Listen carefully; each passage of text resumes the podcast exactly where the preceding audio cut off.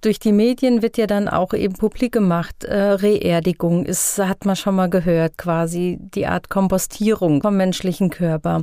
Ähm, Diamantenbestattung. Die, die Leute kommen, sagen, ach, wenn ich mal sterbe, äh, ich lasse mich zum Diamant pressen.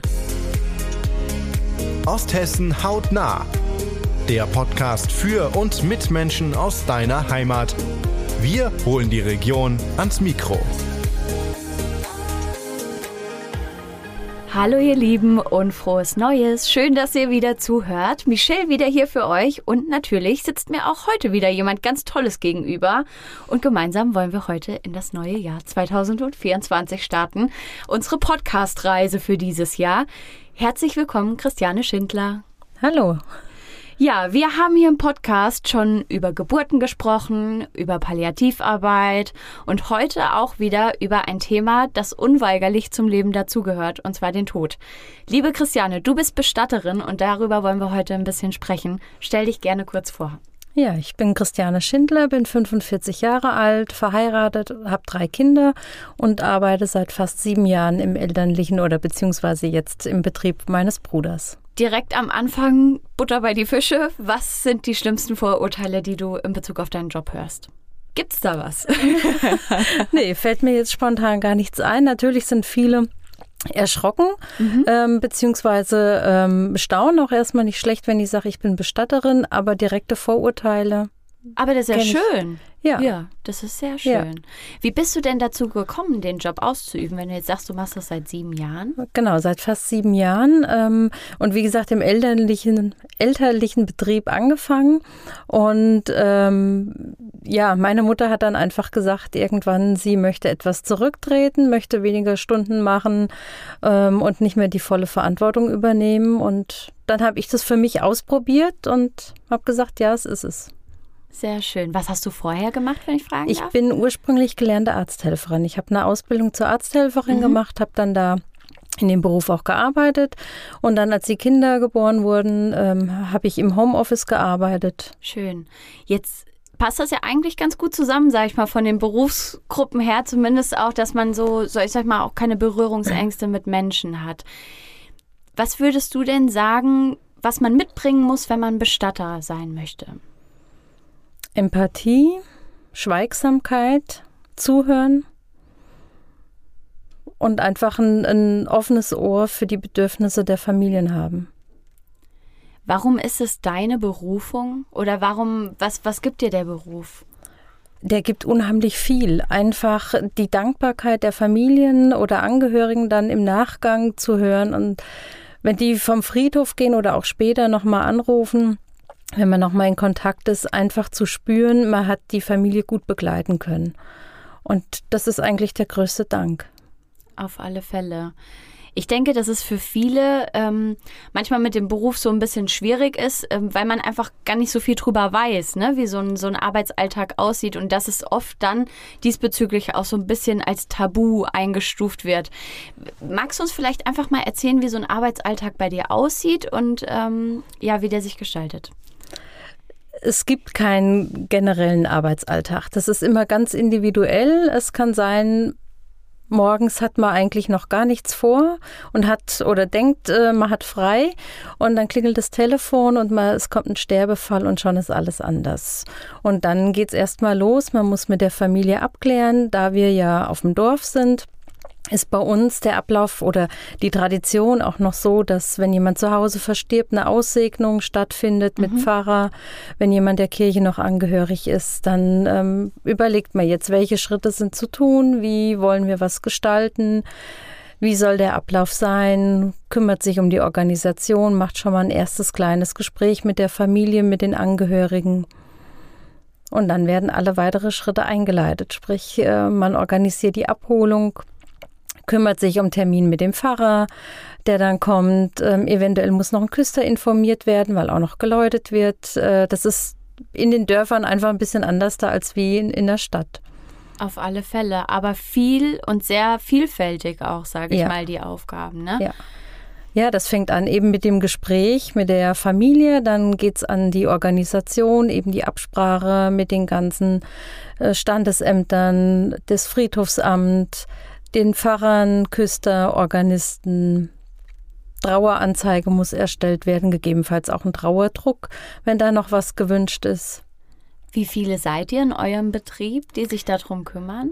Also hauptsächlich äh, Trauergespräche und Bekleidung der Trauerfeiern mache ich. Dann mhm. ist meine Schwägerin noch mit dabei, meine Eltern, die unterstützend noch dabei sind. Und dann haben wir noch Aushilfsmitarbeiter, ähm, die dann eben auch äh, zuständig sind für die Abholung, für die Überführung weil es ist ja schon viel, was anfällt und es ist ja auch ein Job, der 24 Stunden, sage ich mal, gebraucht wird. Ne? 24-7. Ja, also ich weiß nicht, wie ihr das mit dem Telefon macht, aber ich stelle mir das auch manchmal gar nicht so leicht vor, wenn man wirklich auch nicht da das abschalten kann. Ne? Es gibt ja. ja. keine Geschäftszeiten so. Nee, es gibt keine offiziellen Geschäftszeiten und wir sind eigentlich rund um die Uhr auch erreichbar. Mhm. Und äh, die Büronummer ist auch dann aufs Handy weitergeleitet von meinem Bruder und der informiert mich dann. Beziehungsweise, wenn es ähm, Familien sind, die noch meine Handynummer abgespeichert haben, kann es auch mal passieren, dass jemand mich direkt dann anruft. Ja, okay, wenn man wiederkommt sozusagen ja. dann. Ne? Mhm.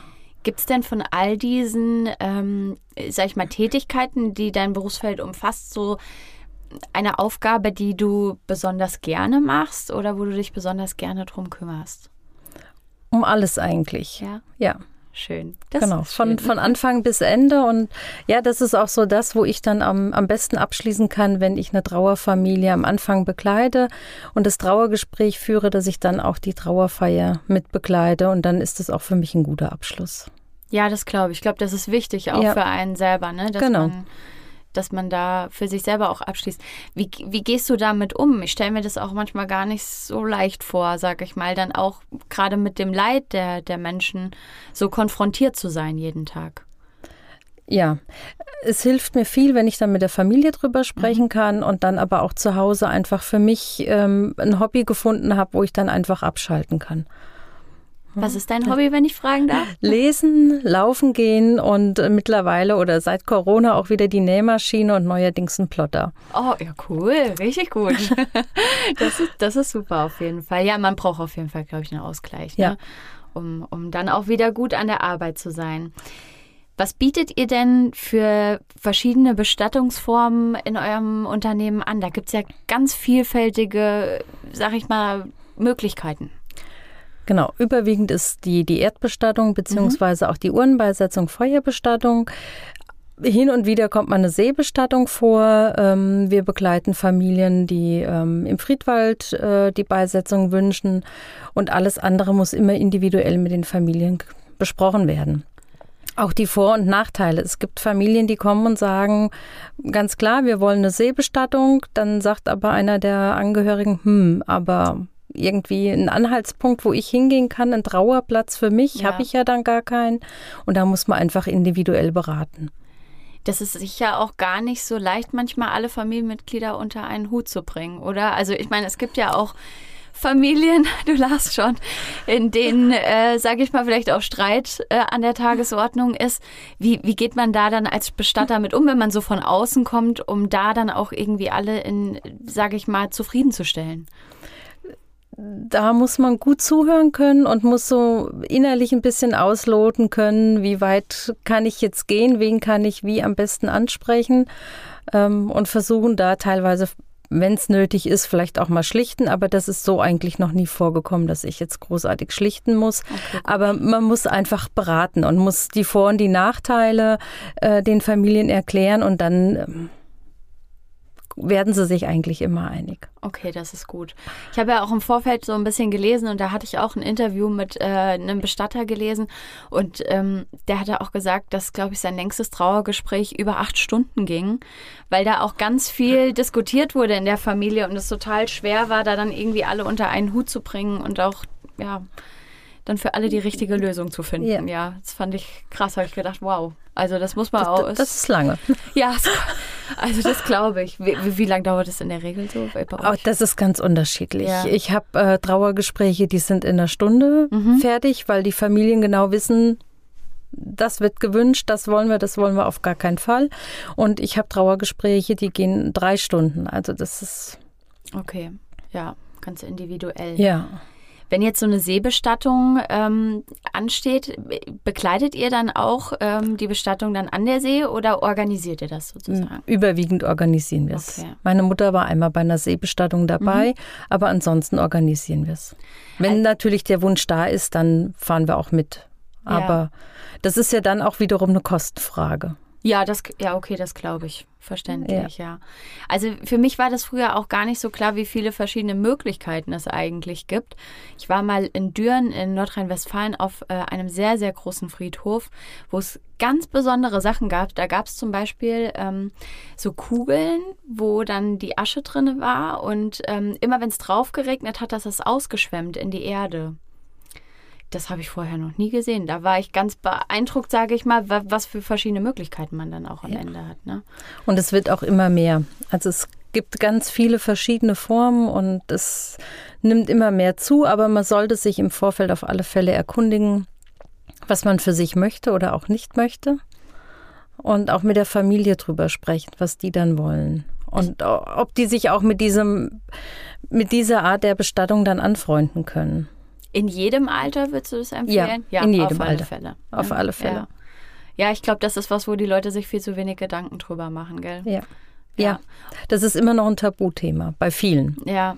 Ich denke, ich, das erinnert mich so ein bisschen an Organspendeausweis in gewisser Hinsicht, ne? weil man, man hilft ja auch seinen Angehörigen im Endeffekt dann, wenn man selber schon mal eine Entscheidung trifft, nimmt man denen ja dann auch in einer schwierigen Zeit die Last ab.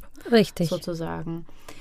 Wie hat sich das, du sagst, es hat sich sehr verändert, auch mit den Bestattungsformen. Jetzt machst du das sieben Jahre ähm, und die Leute, sag ich mal, die, die versterben, werden, also das ist ja auch, wandelt sich ja auch mit den Generationen.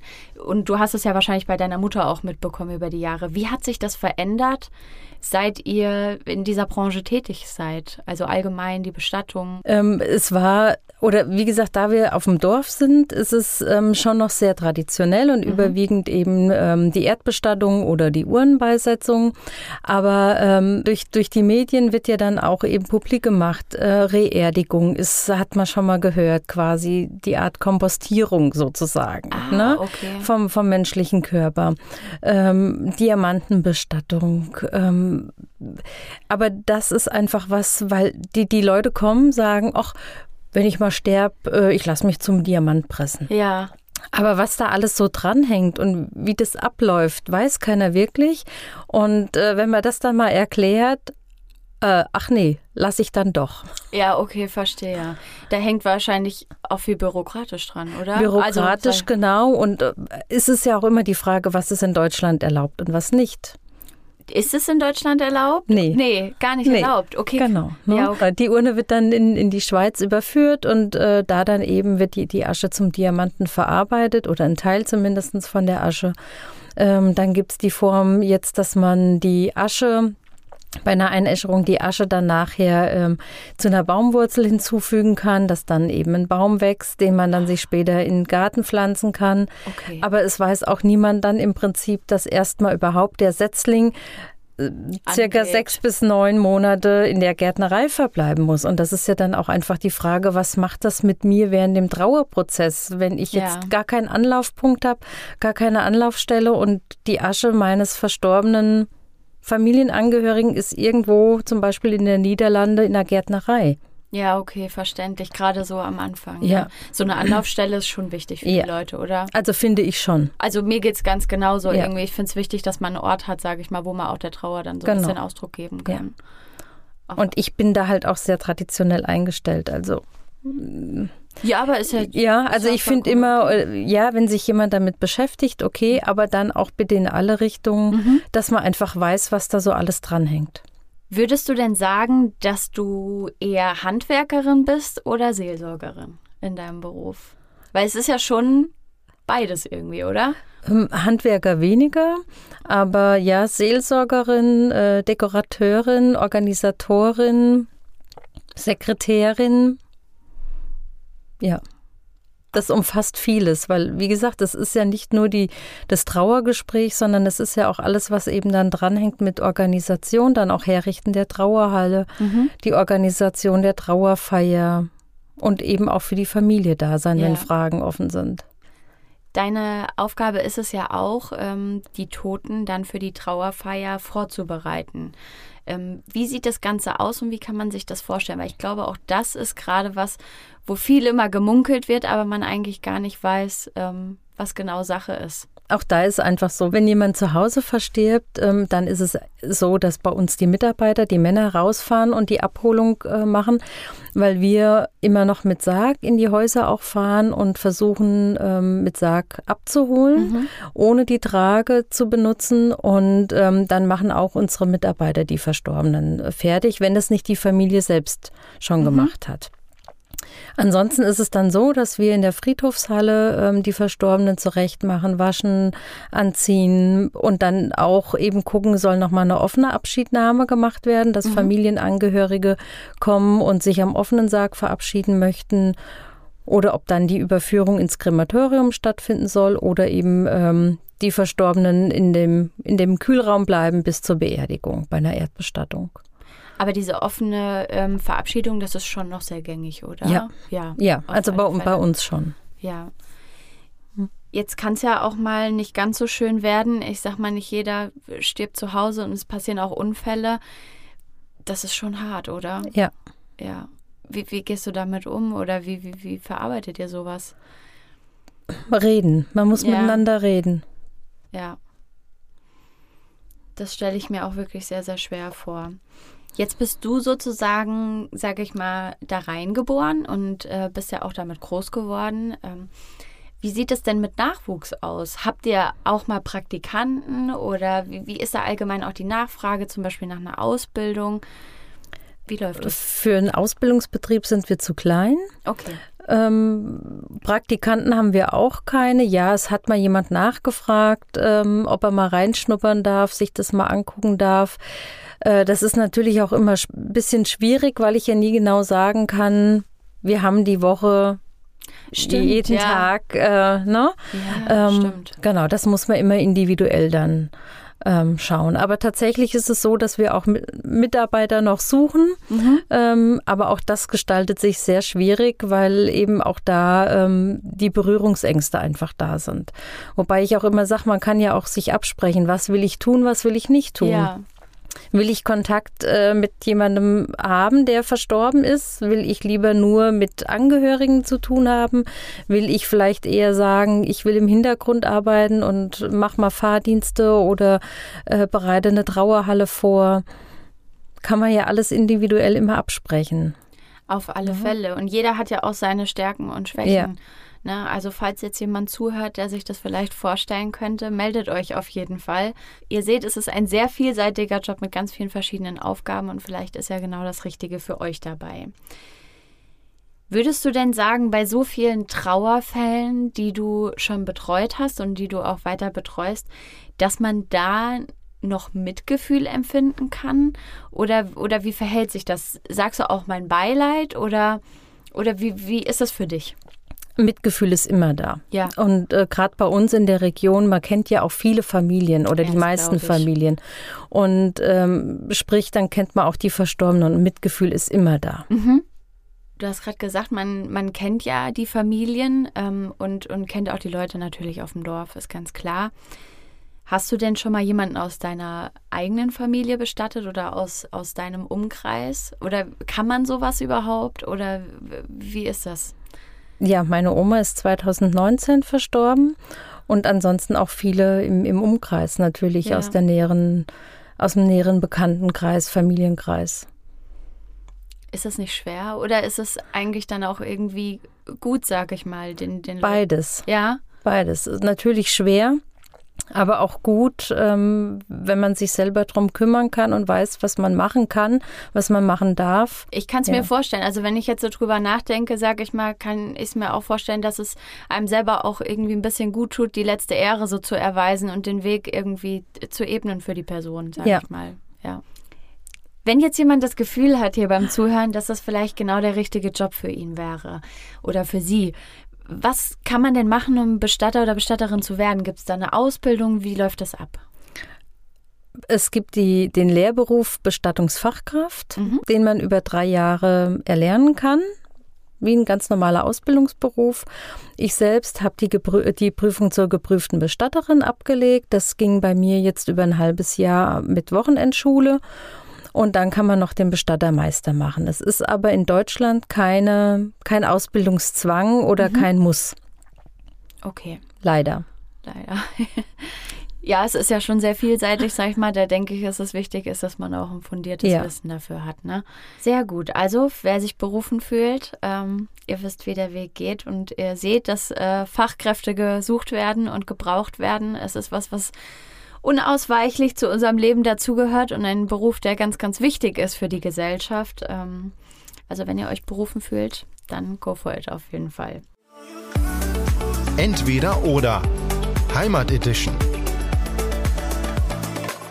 So, jetzt kommen wir hier zu unserer Entweder-Oder-Runde. Also ich gebe dir immer zwei äh, Sachen zur Auswahl und du müsstest dich im besten Fall für eins entscheiden. Okay. Sommer oder Winter? Beides. Beides, okay. Obermosersee oder Niedermosersee? Obermosersee. Stadt oder Dorf? Dorf. Verreisen oder zu Hause? Verreisen. Und Aluwurst oder Apfelkuchen? Apfelkuchen. Sehr schön. Dein Geheimtipp für Osthessen. Die Drei-Seen-Tour im Sommer. Das ist Obermoser See, Niedermoser See, Rotenbachteich oder die Meierbruchquelle im Oberwald und im Winter die Langlaufloipen im Oberwald und Hoher Rotskopf. Das hört sich ganz fantastisch nach einer Auszeit in der Natur an. Das finde ich super. Vielen, ja. vielen Dank. Sehr gerne.